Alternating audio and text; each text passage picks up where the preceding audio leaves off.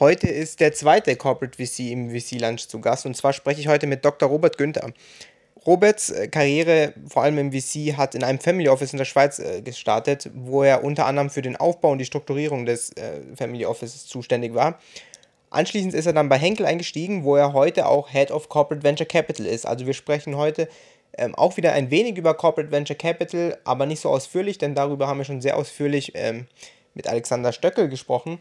Heute geht es vielmehr um den Deal an sich und zwar sprechen wir heute über das Investment in Love Local. Das ist ein indisches Startup, das im Quick Commerce tätig ist. Also super aktuelles Thema, auch hier in Deutschland, aber auch ein super spannender Markt, weil äh, aus dem indischen Markt, da habe ich noch nicht so viel gehört und dadurch war das auch super interessant zu hören. Vor allen Dingen, weil Robert damals dort auch vor Ort war, das Gründerteam getroffen hat und äh, ja sehr viel hautnahe Erfahrungen erlebt hat äh, im indischen Startup-Markt und daher da einiges erzählen konnte zu Arbeitskultur, auch zu Herausforderungen und auch spannend zu erfahren war, wie er denn einen Marktüberblick da bekommen hat. Also wie hat er es denn geschafft, einen solch komplexen Markt zu verstehen, äh, gerade auch im Quick Commerce, wo man mit Kioskbesitzen und so weiter äh, sprechen muss. Also da auch super spannend zu erfahren, wie ähm, das Robert da alles so wahrgenommen hat. Daher eine super spannende Folge. Ich bin mir sicher, dass ihr da was mitnehmen könnt. Ich habe das Wort spannend jetzt schon einige Male gesagt hier in dem Intro, ähm, weil ich das tatsächlich auch so finde. Ich hoffe, ihr auch. Ähm, freue mich auf euer Feedback und wünsche euch jetzt einfach mal viel Spaß beim Zuhören. Ja, Robert, vielen Dank für deine Teilnahme. Ja, vielen Dank für deine Einladung. Cool. Wie geht's dir? Soweit, alles entspannt. Äh, ich sag mal so, Weihnachten steht vor der Tür. Ähm, äh, könnte, könnte, könnte nicht besser sein. Ja, die Zuhörer und Zuhörerinnen, die denken sich, äh, auch, äh, also die werden die Folge natürlich nach Weihnachten hören und deshalb hören die jetzt so gefühlt in den letzten sechs Folgen oder so, die ich aufgenommen habe, hieß es immer, wir sind kurz vor Weihnachten. Das heißt, da sehen Sie, wie viele Folgen ich dann noch kurz davor aufgenommen habe. Ich habe gesehen, natürlich in der Vorbereitung, und wir hatten es auch ganz kurz gerade im Vorgespräch, du hast eine HSG-Vergangenheit. Möchtest du da vielleicht anfangen zu erzählen, wie das dazu kam?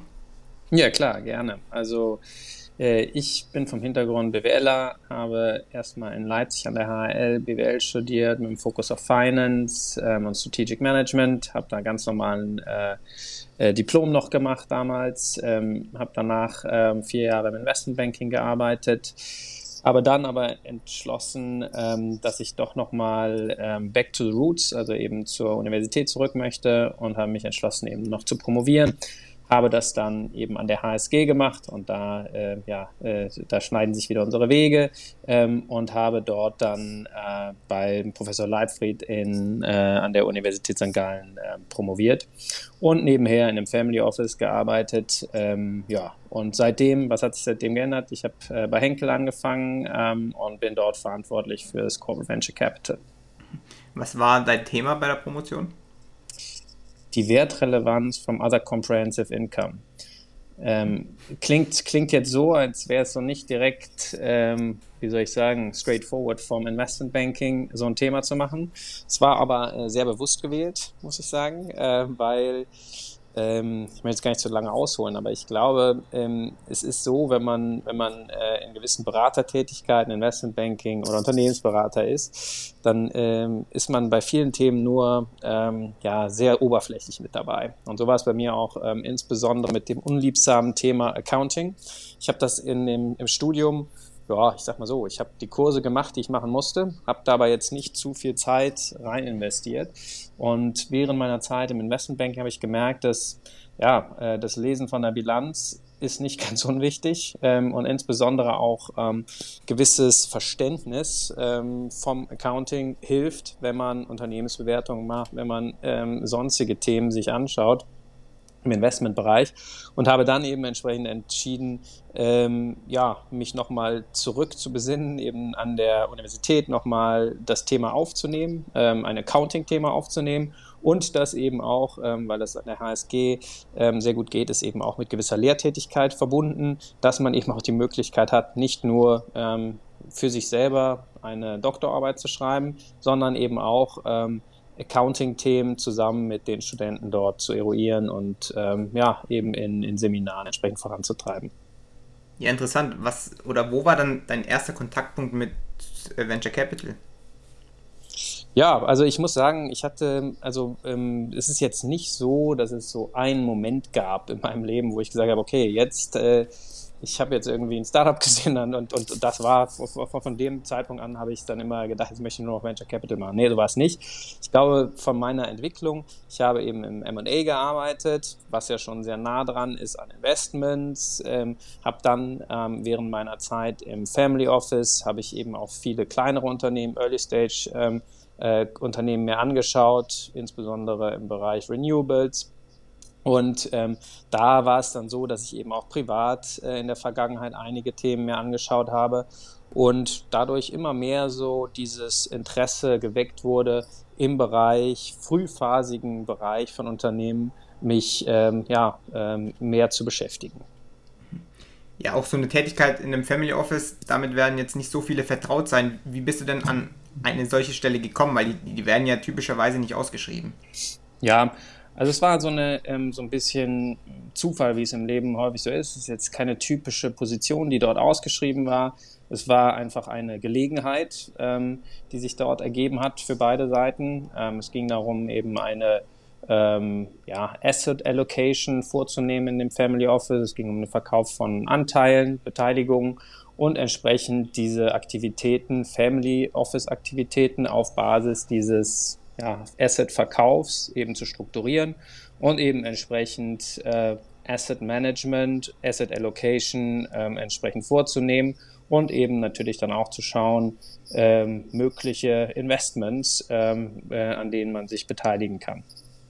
Das heißt, die Familie äh, verkauft Anteile und sitzt somit auf viel Geld und das solltest du dann verwalten. Ähm, ja, also sagen wir mal so, ähm, zumindest das Aufsetzen. Ich muss ganz ehrlich sagen, ähm, es ging, ging da eher um die Strukturierung ähm, von dem Ganzen, weil im Endeffekt ähm, äh, ist es halt so, für das Verwalten, für das wirkliche Asset Management äh, braucht man natürlich dann gewisse Erfahrung, ähm, die darüber hinausgeht, über einen rein strategischen Ansatz, wie man das Ganze aufsetzt. Ja. Und wie bist du das angegangen? Also wie hast du das Ganze strukturiert? Also natürlich geht es immer erstmal darum, ähm, wen, wer sind die Experten für die einzelnen Bereiche. Natürlich hat man ähm, aus ja, Portfoliotheorie, schaut man sich an, okay, was, was, was sind denn die Themen, die einen beschäftigen? Was möchte man? Worein möchte man investieren? Wie hoch ist die Risikobereitschaft? Wie möchte man das streuen? Wie viel macht man in Immobilien? Wie viel in Aktien? Wie viel macht man vielleicht in andere Themen? Und wie viel vielleicht auch in Venture Capital Themen, die dann eben wahrscheinlich keinen Großteil ausmachen, aber so eine Art ähm, ja, High Risk, hopefully High Return ähm, Themen sind, die man sich dann als Teil von der Asset Allocation anschaut. Mhm. Okay, und was hast du da besonders aus dieser Zeit mitgenommen? Weil das ist ja eben, wie schon vorhin erwähnt, keine typische Stelle, keine typische Tätigkeit, wo auch sehr viel Freiraum wahrscheinlich für dich da war. Was konntest du da mitnehmen? Mhm. Also Family Office ist ja immer ist so ähnlich wie ein Asset Manager. Ähm, die haben ähm, indirekt sehr viel Geld zur Verfügung, auch wenn es nicht das eigene Geld meistens ist, von den Leuten, die darüber verwalten. Und das weckt natürlich ziemliche Begehrlichkeiten. Also alle wollen mit einem sprechen, alle wollen einem das große nächste Ding äh, quasi äh, verkaufen, äh, irgendwelche Fonds, irgendwelche Produkte und so weiter. Und was ist so ein bisschen, was man da mitnimmt, ist ähm, Nein sagen können. Und ich glaube, das ist auch eine Sache, die insbesondere auch im Venture-Bereich super wichtig ist. Ähm, nicht nur, weil man eben ähm, sehr, sehr viel sieht und im Endeffekt unter 1% der Deals dann im, Endeffekt macht, sondern eben auch, ähm, aus meiner Sicht ist es sehr wichtig und fair den Startups gegenüber, dass man eben auch Nein sagt und nicht äh, auf Tauchstation geht, wenn man irgendwie sich unterhalten hat. Natürlich ist es einfacher zu sagen, boah, ja, ich habe jetzt einfach, ich antworte nicht mehr auf E-Mails und wenn mich jemand anruft, äh, gehe ich auch nicht mehr dran, ähm, sondern eben auch eine klare Entscheidung zu treffen. Erstens, ähm, ja, nein, mache ich das oder mache ich es nicht, um einfach die Zeit des Startups und auch die eigene Zeit nicht zu verschwenden. Und dann fairerweise, weil das Startup hat sich ja meistens die Gedanken gemacht, die Mühe gemacht, äh, dann eben auch zumindest ein Feedback zu geben. Ähm, und ich glaube, das ist, war eine der Sachen, die ich aus dieser Zeit mitgenommen habe, ähm, also insbesondere Nein sagen zu können, ja, und wie man das dann tut. Ja, du hast auch gerade eben angesprochen, dass eben auch oft Startups auf euch zugekommen sind. Ähm, da würde mich tatsächlich interessieren, wie sie denn auf euch aufmerksam geworden sind oder wo kamen denn die mhm. Deals dann häufig her? Ja, also es ist im Endeffekt ähm, primär war es das Netzwerk. Also ähm, und so muss ich auch sagen, ist es auch heutzutage noch. Also ähm, natürlich hat man immer irgendwelche Code Calls, die ab und zu kommen. Äh, aber wenn man ehrlich ist, ähm, der Mensch ist ja schon netzwerkgetrieben, dass er sagt, hey, ganz ehrlich, wenn ich das von einem Bekannten oder zumindest von einem Freund von einem Bekannten äh, herangetragen bekomme, schaue ich mir das eher an, als wenn das irgendwie ein Code Call äh, äh, übers, ähm, keine Ahnung, jemand ist, der deine Internet, äh, der, der irgendwie deine E-Mail-Adresse gefunden hat im Internet.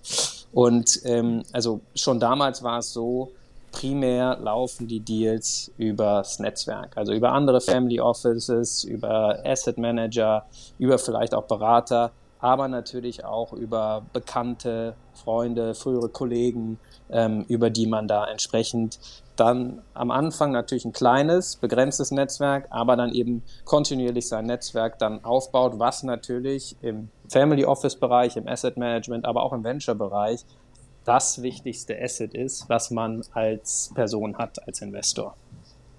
War das auch einer deiner Aufgaben, das Netzwerk auszuweiten? Also zu dem Zeitpunkt, wenn ich ehrlich bin, war das ein Nebeneffekt, aber es war jetzt nicht der Fokus, nein. Okay, okay.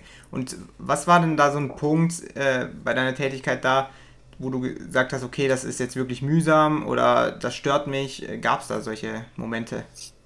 Ähm, es gab einfach ähm, Situationen, in denen ich gemerkt habe, dass ich nicht die richtige Person für diese äh, Aufgabe bin. Und ich glaube, das ist auch nicht ganz unwichtig, ähm, das manchmal im Leben zu merken, zu sehen, ja, okay, man kriegt vielleicht gewisse Verantwortung, man hat gewisse Macht, man hat gewisse Möglichkeiten, etwas zu tun, aber manchmal muss man auch sehen, dass es vielleicht andere Leute ähm, mit mehr Erfahrung einfach besser sind für gewisse Tätigkeiten. Das ist im äh, in dem Bereich war das wichtig, aber es ist zum Beispiel jetzt, ähm, auch wenn man die Verbindung wieder zum Venturing, zu Startups sieht, manchmal ist es einfach wichtig, dass man ähm, vielleicht einem Gründer jemanden an die Seite stellt, vielleicht sogar den CEO austauscht und dem Gründer vielleicht eine andere Position, äh, auf eine andere, auf eine Developer-Position zum Beispiel sitzt, dass man einfach ehrlich miteinander sein muss und auch wirklich ähm, ja, teilweise dann sagt, okay, vielleicht ist es jetzt zu dem Zeitpunkt, wäre es natürlich einfacher,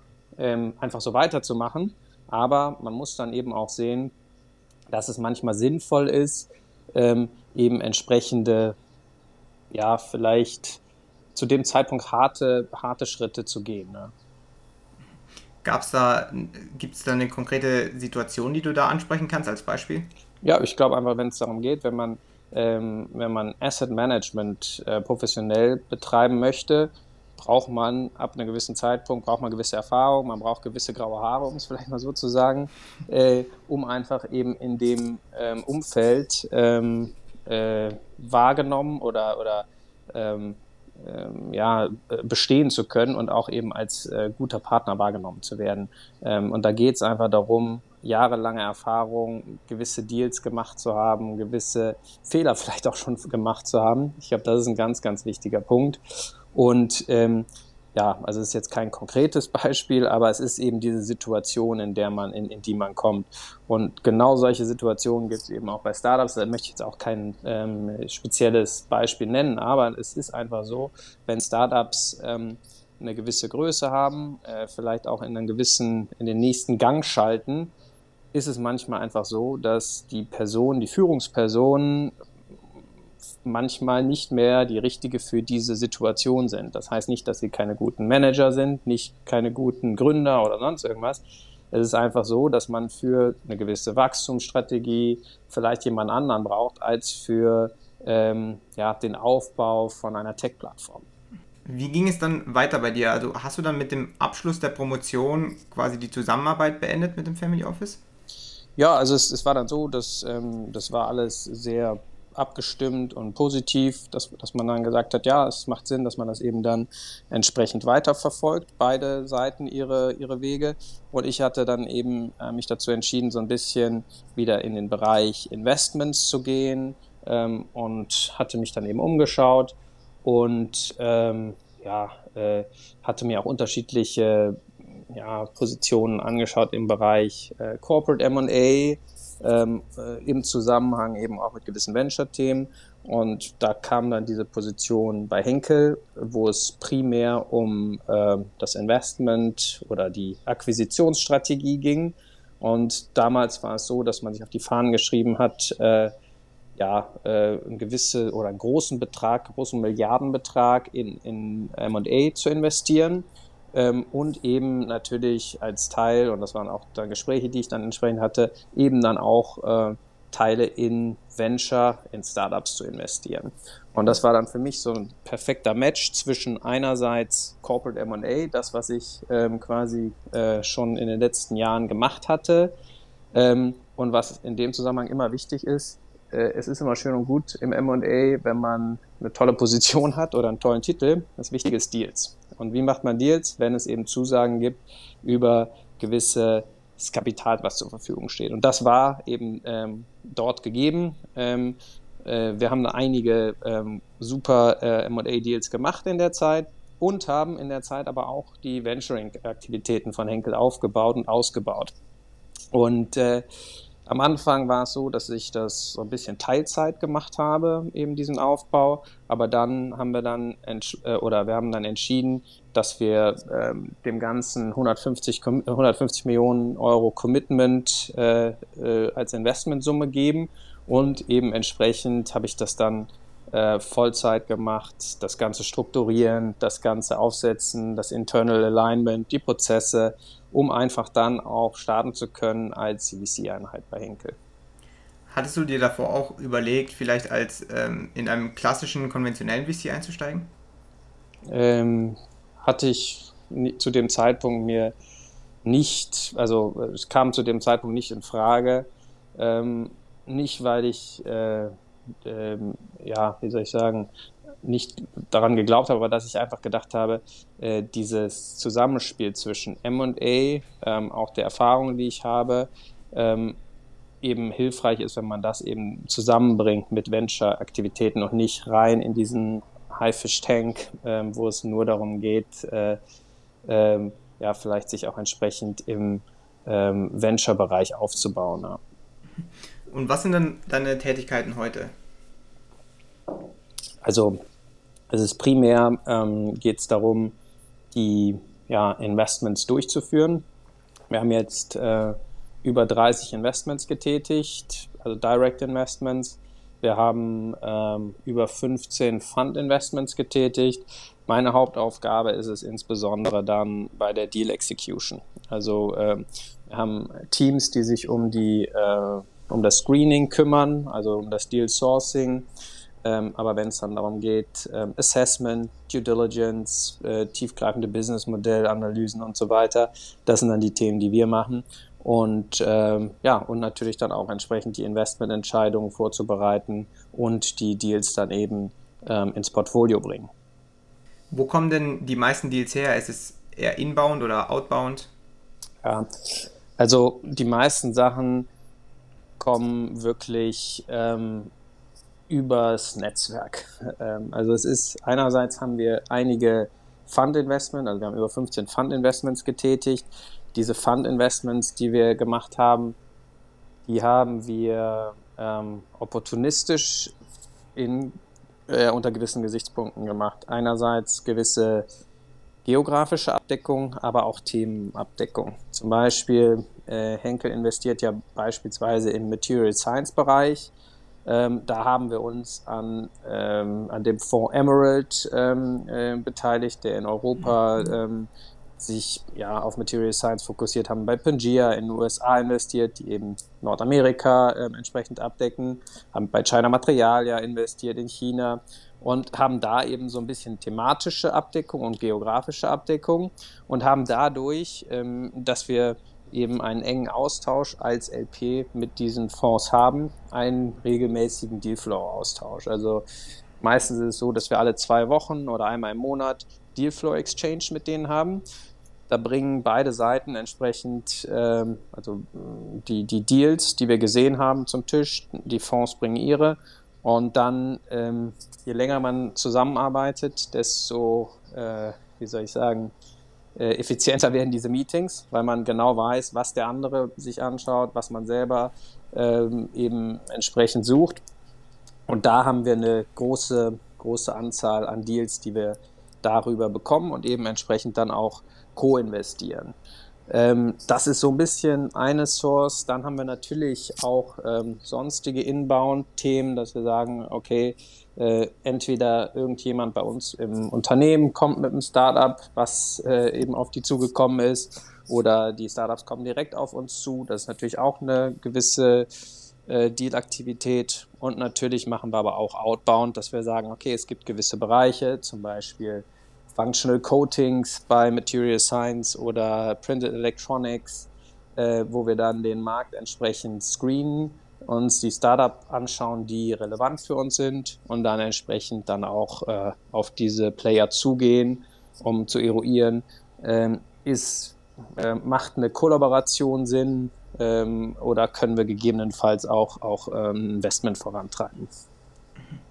Ja, wir sprechen ja gleich über einen konkreten Deal.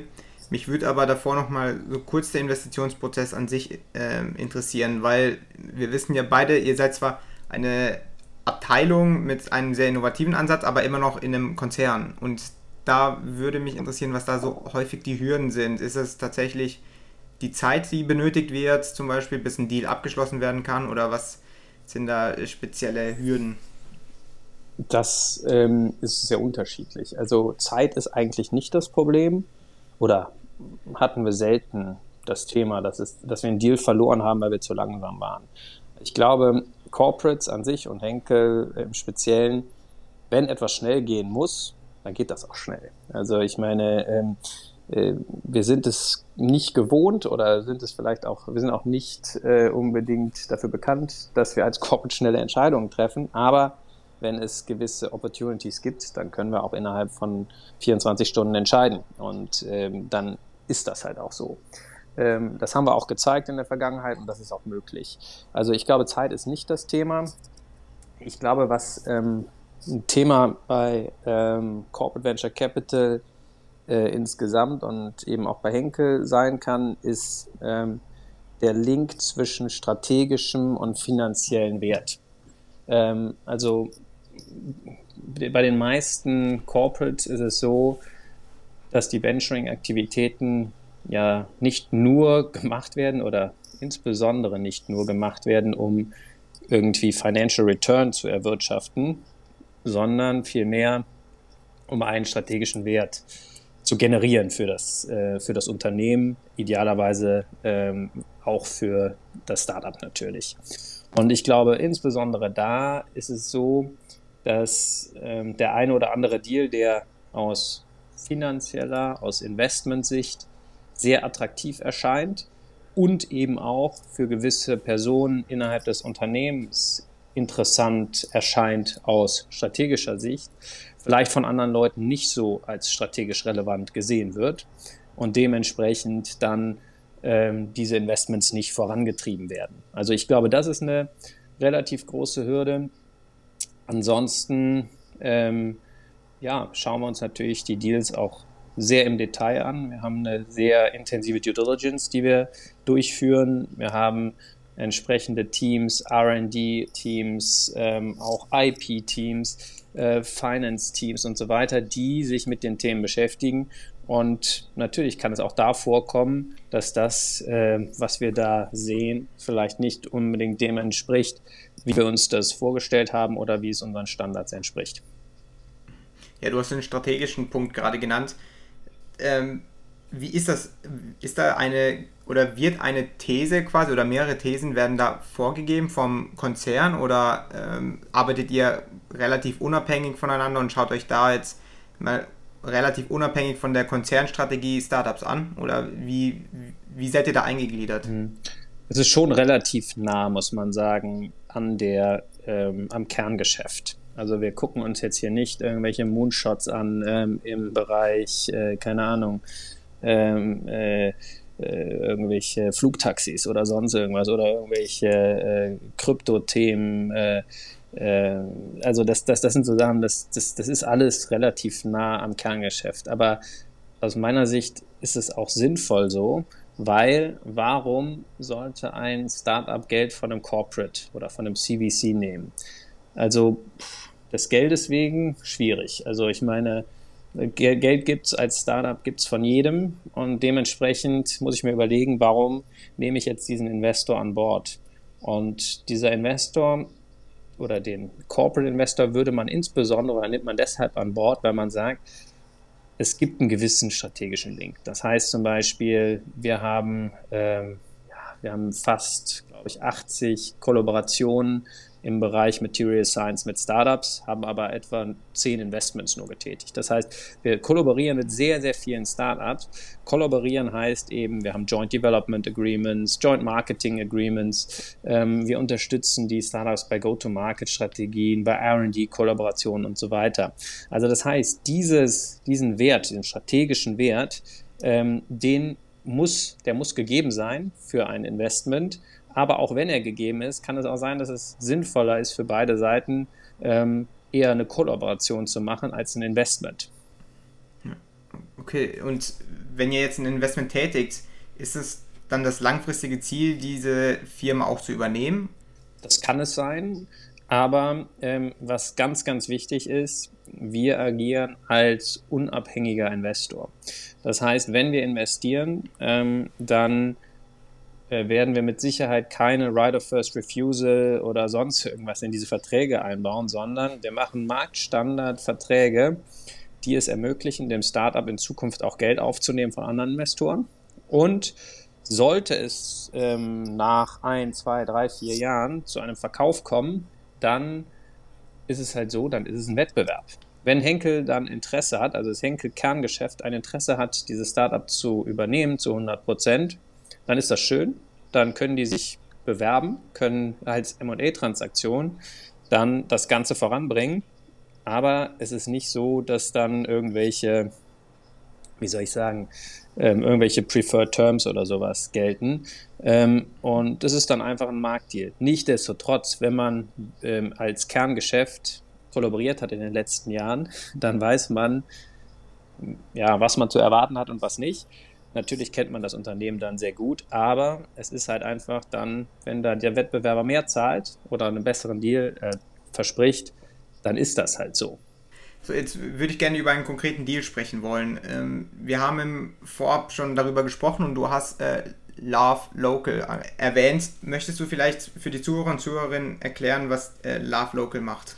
Genau, ich fand das einen ganz interessanten Deal, insbesondere vor dem Hintergrund der Entwicklung hier in Europa im Bereich Quick Commerce. Ähm, es handelt sich bei Love Local um ein Unternehmen in Indien, in das wir investiert haben. Ähm, und was machen die? Die digitalisieren ähm, und organisieren lokale Einzelhändler.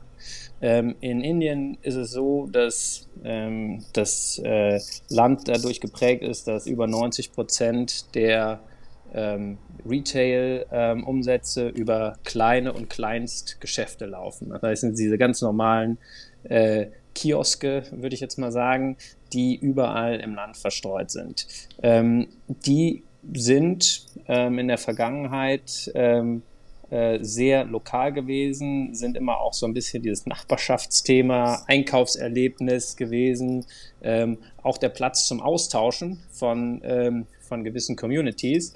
Und ähm, Love Local hat eine ähm, Software, eine, eine Plattform entwickelt, über die Kunden sich ähm, mit diesen lokalen Retailern vernetzen können.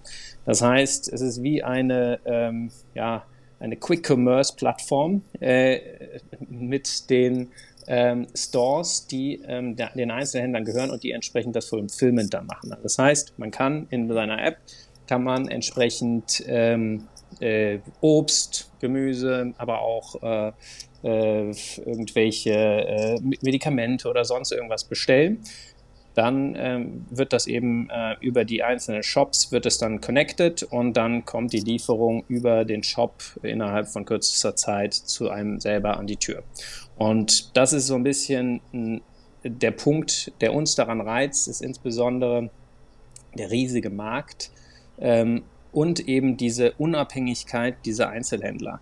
Ähm, was aus meiner Sicht ähm, eine ganz starke Entwicklung ist in Indien, ist natürlich auch die großen Ketten, die ihre riesen Stores dort aufziehen ähm, und eben entsprechend da auch ähm, an, an, an Marktmacht gewinnen. Nichtsdestotrotz ist das eben eine Lösung, die, die äh, den lokalen Einzelhändler stärkt aber eben auch digitalisiert und ähm, zum nächsten Level bringt und da eben auch die Möglichkeit hat, das entsprechend äh, den USP weiterhin ähm, aufrechtzuerhalten. Ja, spannend. Wie seid ihr denn auf das Startup gestoßen? Denn das Startup sitzt halt nicht gerade hier um die Ecke, sondern in Indien. Und Indien ist jetzt auch wahrscheinlich, ein, du hast schon gesagt, ein großer Markt und wahrscheinlich auch komplex äh, zu verstehen. Äh, wie seid ihr da auf Love Local gestoßen? Das ist völlig richtig. Ähm, also es ist so, dass ähm, also entweder man ist wirklich vor Ort und man ist tief im Ecosystem drin oder man sollte eigentlich äh, es lassen, alleine Deals zu machen in den, in den Ländern. Was wir gemacht haben, ist, wir haben bei Blume investiert. Das ist ein Fonds äh, mit dem Fokus auf Indien, indischer Fonds, der ähm, in den letzten zehn Jahren ein ganz starkes Portfolio sich aufgebaut hat. Und wir haben eben entsprechend dort investiert ähm, und haben über den Fonds ähm, entsprechend über Dealflow Calls, über Scouting-Aktivitäten entsprechend äh, dieses oder sind auf Love Local aufmerksam geworden und haben dann entsprechend auch gemeinsam mit Blume und anderen Investoren dort ähm, investiert. Das heißt, ihr habt jetzt keine Tochter oder so in Indien, die sich da den Markt äh, nee. Kon konkret anschaut? Nee, also das ist, ähm, also wir haben das in USA zum Beispiel, wir haben das in China, wo wir Leute auch wirklich on the ground haben. Ähm, in Indien haben wir das nicht. Nichtsdestotrotz ist es aber ähm, für uns eines ja, der wichtigsten Märkte, wie so für viele Unternehmen. Und da eben ähm, ein klares ähm, Bekenntnis eben auch zu schauen, ähm, Emerging Markets, Einkaufspräferenzen, Go-to-Market-Strategie in diesem ähm, Bereich und eben natürlich auch äh, Produktentwicklung entsprechend voranzutreiben in Kollaboration. Kannst du dich denn an die erste Kontaktaufnahme noch erinnern? Also die erste Kontaktaufnahme mit Akansha war, ähm, war über Zoom. Also das war damals, also erstens ähm, haben wir schon früher sehr viele Deals ähm, oder zumindest die Anwandlungsphase ähm, über, über Zoom und so weiter gehabt, haben dann aber relativ schnell gemerkt, dass es ein mega interessantes Thema ist. Ähm, und ich bin dann vier Wochen später bin ich dann nach Mumbai ähm, geflogen, um dann eben auch entsprechend die Akansha und das Team persönlich kennenzulernen. Also der erste Kontakt war ein ganz normaler Pitch. Ähm, wie gesagt, die Vorstellung kam über Blume. Ähm, aber wir haben dann relativ schnell gemerkt, dass es ein super heißes, super interessantes Thema ist und wollten dann eben auch Nägel mit Köpfen machen und haben dann äh, entsprechend das dann auch vorangetrieben. Ja, du bist dann also nach Mumbai geflogen und hast die Gründer und Gründerin oder das Gründerteam äh, getroffen. Wo hm. hast du denn das Team getroffen? Also wie kann man sich das in Indien vorstellen? Ähm, ja, also Indien, ähm, beziehungsweise insbesondere Mumbai, riesige Stadt ähm, und äh, hat aber ein sehr pulsierendes Startup-Ökosystem. Und ähm, ich war äh, jetzt, ich bin nicht nur für dieses Treffen dorthin geflogen, war aber auch zum Beispiel bei einem Blume LP-Meeting, habe noch andere Startups mir dort angeschaut. Aber ähm, das war so ein bisschen das Hauptmeeting aus meiner Sicht. Und äh, dann ist es so, die sitzen oder saßen bis vor kurzem in so einem Accelerator-Building ähm, ähm, und ja, also es war unspektakulär, um es vielleicht mal so zu sagen. Das war äh, so gefühlt äh, aus, es war ein altes, ähm, ich glaube, ähm, äh, ähm, aus, aus dem Mediabereich, ein Office, was, was dort frei geworden ist. Und dort saßen die dann ähm, und ein Team von etwa 40, 50 Leuten, ähm, die an diesem Thema gearbeitet haben. Da war alles. Product Development, aber auch eben entsprechend Callcenter-Aktivitäten, alles an diesem einen Platz. Und ähm, ja, es war einfach ähm, super spannend zu sehen, wie pulsierend das Ganze war und eben auch das ganze Miteinander. Und, ähm, und das wäre ja auch noch ein ganz wichtiger Punkt. Ähm, aus meiner Sicht ist es extrem wichtig, auch wenn es jetzt äh, während Covid nicht möglich war. Aber das persönliche Treffen von den Gründern. Und damit meine ich nicht nur ähm, irgendwie die am Flughafen zu sehen, eine Stunde Pitch, ähm, alle gehen nach Hause und sagen, war super, sondern insbesondere das Treffen der Gründer ähm, bei denen vor Ort. Und äh, was, was ich häufig oder was ich gerne mache, ist einfach, dass ich ähm, mir dann einfach auf den Platz geben lasse von denen und einfach mal ein, zwei Stunden dort arbeite. Weil da kriegt man sehr viel mehr mit, als wenn man nur ähm, über Company Culture und ähm, äh, hier irgendwelches Empowerment äh, der Mitarbeiter in irgendwelchen äh, PowerPoint-Präsentationen hört, sondern wenn man das dann wirklich erlebt. Wie gehen die Mitarbeiter miteinander um? Wie gehen denn die Founder untereinander um, miteinander um und auch mit den Mitarbeitern? Ähm, ist das wirklich alles so gelebt, wie das eben erzählt wird? Und das ist aus meiner Sicht ein ganz, ganz wichtiger Punkt, dass man das ähm, entsprechend auch als Investor sich dann anschaut. Ja. ja, und wie sah dann das Meeting aus? Also mit was für Fragen bist du da reingegangen?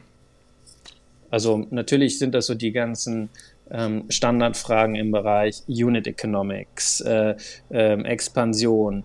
Was waren so die Sachen, die mich so ein bisschen, oder wenn ich mich jetzt daran erinnere, was waren denn so die Sachen, die vielleicht so ein bisschen darüber hinaus ein bisschen kritische Themen waren, war, wieso sollte denn so eine App oder wieso sollten denn diese Local Retailer, wieso sollten die denn so eine App nutzen, wenn die jetzt also die Möglichkeit haben, von den großen Playern entsprechend ähnliches, äh, ähnliche Services zu bekommen oder wieso sollte der Kunde das denn machen?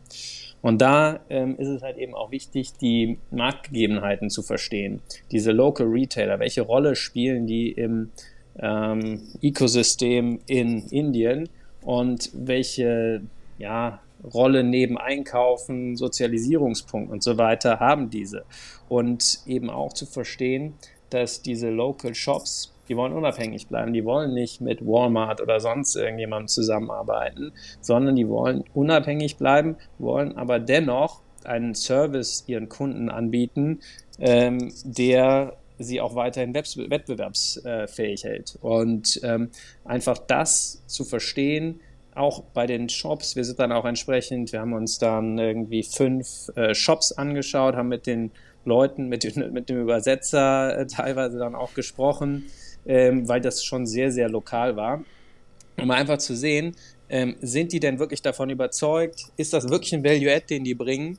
Und ähm, äh, dann auch zu schauen, ähm, die Kunden, sehen, nehmen die das denn wirklich an? Oder ist es einfach nur, weil die jetzt irgendwie einen Coupon geschenkt bekommen, dass sie den Service mal nutzen? Oder war es wirklich etwas, worauf die gewartet haben? Und das waren für mich so die Fragen über eine reine Unit Economics, sonstigen Scalability, Marktstudien und so weiter, dass man wirklich vor Ort mal schaut und ähm, wirklich sieht, macht das Sinn? Ist das wirklich skalierbar? Und ist wirklich der Need da?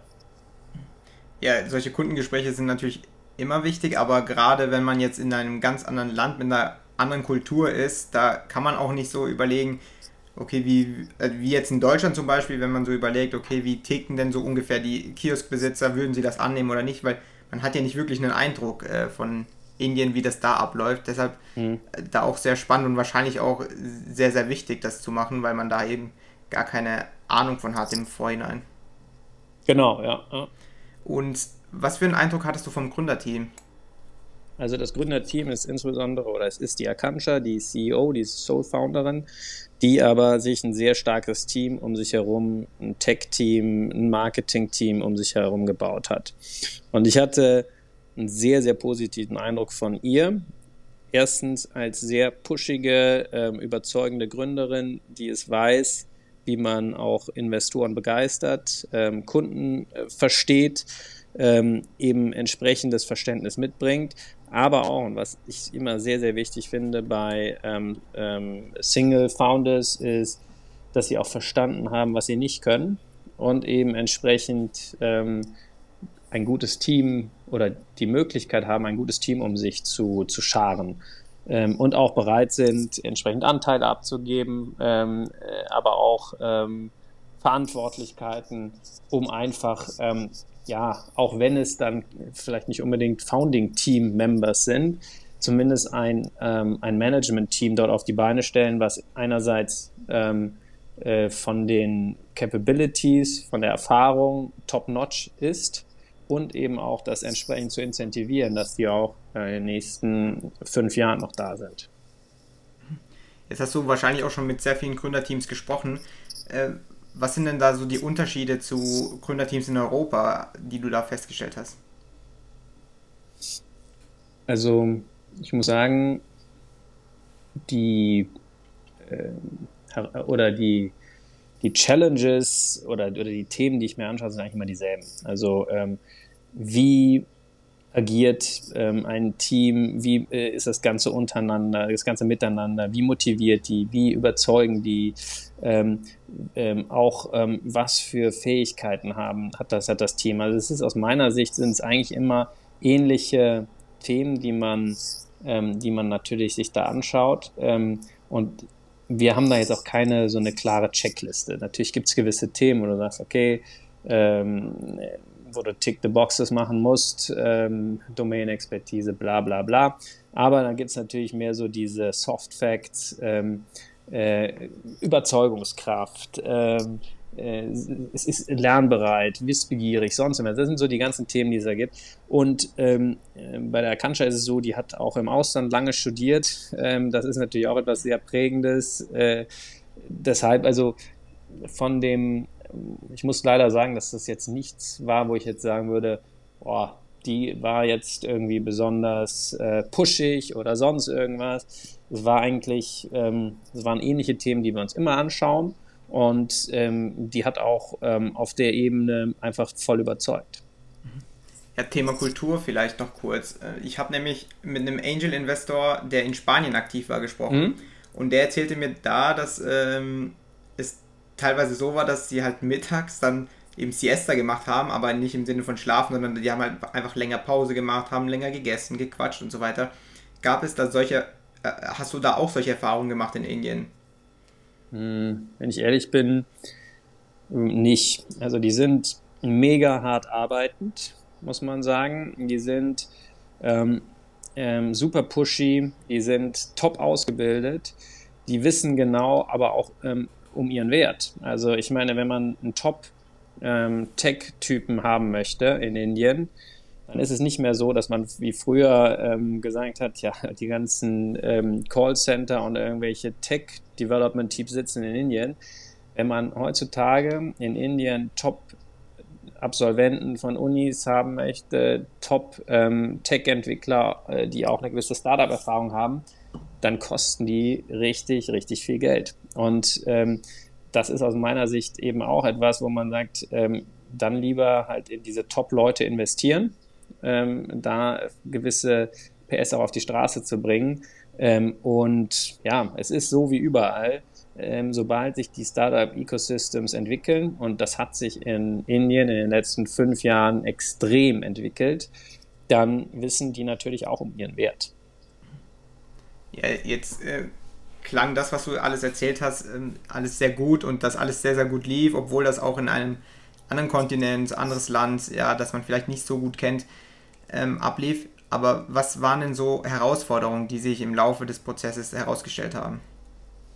Ähm, Kommerzialisierung ist für mich immer ein ganz, ganz wichtiger Punkt. Das heißt, ähm, wenn ich jemanden äh, einen Euro für 50 Cent verkaufe, ähm, dann ist das, wie soll ich sagen, dann kriegt man das relativ gut hin. Ähm, aber wenn ich jetzt jemanden ähm, einen Service anbiete und der dafür zahlen muss, ähm, dann ist das natürlich immer noch was ganz anderes. Und aus meiner Sicht ähm, haben die es sehr, sehr gut gemacht, dass sie gesagt haben, sie wollen erstmal gewisse Traktion aufbauen, ähm, wollen erstmal das Onboarding von Shops, ähm, erste ähm, Transaktionen abwickeln, um dann irgendwann ähm, gewisse Fees einzuführen, äh, vielleicht auch gewisses ähm, ja, vom, von, von, von dem Produkt, das entsprechend auch weiterzuentwickeln, dass man eben sagt, okay, Platzierung, dass man entsprechend Advertising, Payment Solutions entsprechend dort einbindet, um damit dann Geld zu verdienen. Ähm, ich muss sagen, ich war am Anfang so ein bisschen, ich fand es am Anfang ein bisschen schwierig, ähm, dass ich gesagt habe, ja, Kommerzialisierung, wo ist sie denn? Wo, wo wollt ihr in den nächsten zwei, drei Jahren Geld verdienen? Beziehungsweise ähm, wann, wann, wann, wann, wann dreht ihr den Schalter um, dass es halt eben äh, keine Free Software ist und so weiter und ähm, da eben entsprechend auch Geld zu verdienen. Und das war für mich immer ein Challenge oder ist für mich immer ein Challenge, wenn es nur darum geht, ja, etwas anzubieten, dass man da auch entsprechend dann irgendwann eine Lösung hat, wie das Ganze kommerzialisiert. Ist ja wahrscheinlich auch ähnlich wie bei dem Gorillas-Case, wo man auch diskutiert, ja, wo denn die Margen herkommen. Wenn man jetzt sich nur auf Quick Commerce äh, fokussiert, äh, sind die Margen wahrscheinlich nicht so hoch. Ja, also ich meine, die Frage ist halt immer, ähm, wo ich meinen Cutter bekomme. Also ähm, ähm, jetzt bei dem Geschäftsmodell von Love Local ist es so, dass eben entsprechend ähm, ja, die Shops eine Fee bezahlen müssten, um entsprechend gelistet zu werden oder, oder entsprechend diese Transaktionen abzuwickeln. Ein ganz, ganz großes Thema jetzt bei Gorillas und so ist natürlich auch die Logistik. Das heißt, die Fahrer vorzuhalten, ähm, die Last Mile. Ähm, in diesem Fall bei Love Local ist es so, dass das eben entsprechend von den Shops koordiniert wird und organisiert wird. Also das ist jetzt nicht so dieses riesige Thema. Nichtsdestotrotz ist es halt so, ähm, wenn man dem Shop sagen oder davon überzeugen muss, dass er irgendwie 0,5 oder 1 Prozent von dem Umsatzvolumen oder von dem, von, dem, von dem Order Value da entsprechend dann abführen muss, ist das natürlich etwas, ähm, wo man erstmal gewisse Überzeugungsarbeit ähm, äh, leisten muss. Und das kann man am besten, indem man ähm, dem Shop zusätzlichen Umsatz gibt und dann sagt, okay, durch diese App ähm, machst du irgendwie ähm, äh, 100% mehr Umsatz und dann ist diese 1%, den du abgibst, entsprechend äh, kompensiert dich dafür. Ja, ja jetzt äh, haben wir über deine Zeit bei Henkel gesprochen. Sechs Jahre, äh, ja, knapp sieben Jahre bist du jetzt schon da. Wo möchtest du denn in Zukunft hin? Wo siehst du dich denn in den nächsten Jahren? Also siehst du dich noch langfristig bei Henkel oder vielleicht doch eine neue Herausforderung? Was mir ganz, ganz wichtig ist, ist eben äh, diese Nähe zu den Startups. Ähm, also dass man eben entsprechend ähm, die Unternehmen begleitet, in einer ganz, ganz frühen Phase an und ähm, da ähm, mit hochgekrempelten Ärmen entsprechend ähm, das Ganze voranbringt. Das ist das, was immer schon, äh, wie soll ich sagen, close to my heart war und auch sein wird. Also eben insbesondere der Fokus auf die Unterstützung von frühphasigen ähm, Startups. Und das ist auch das, was ich in Zukunft ähm, machen werde. Ja, dann bin ich gespannt, wo die Reise auch für dich hingeht. Ähm, gerne auch über LinkedIn könnt ihr das Ganze verfolgen. Äh, bin ich mir sicher, dass du da auch nichts dagegen hast. Ähm, ansonsten bedanke ich mich bei dir, Robert. Vielen Dank für das Gespräch. Ich konnte einiges mitnehmen. Ähm, vor allem über so, so einen Case habe ich noch nicht gesprochen in meinem Podcast. Sehr besonders. Äh, vielen Dank dafür und ja, dann äh, bis bald. Danke dir, Domenico. Also bis dann. Ciao.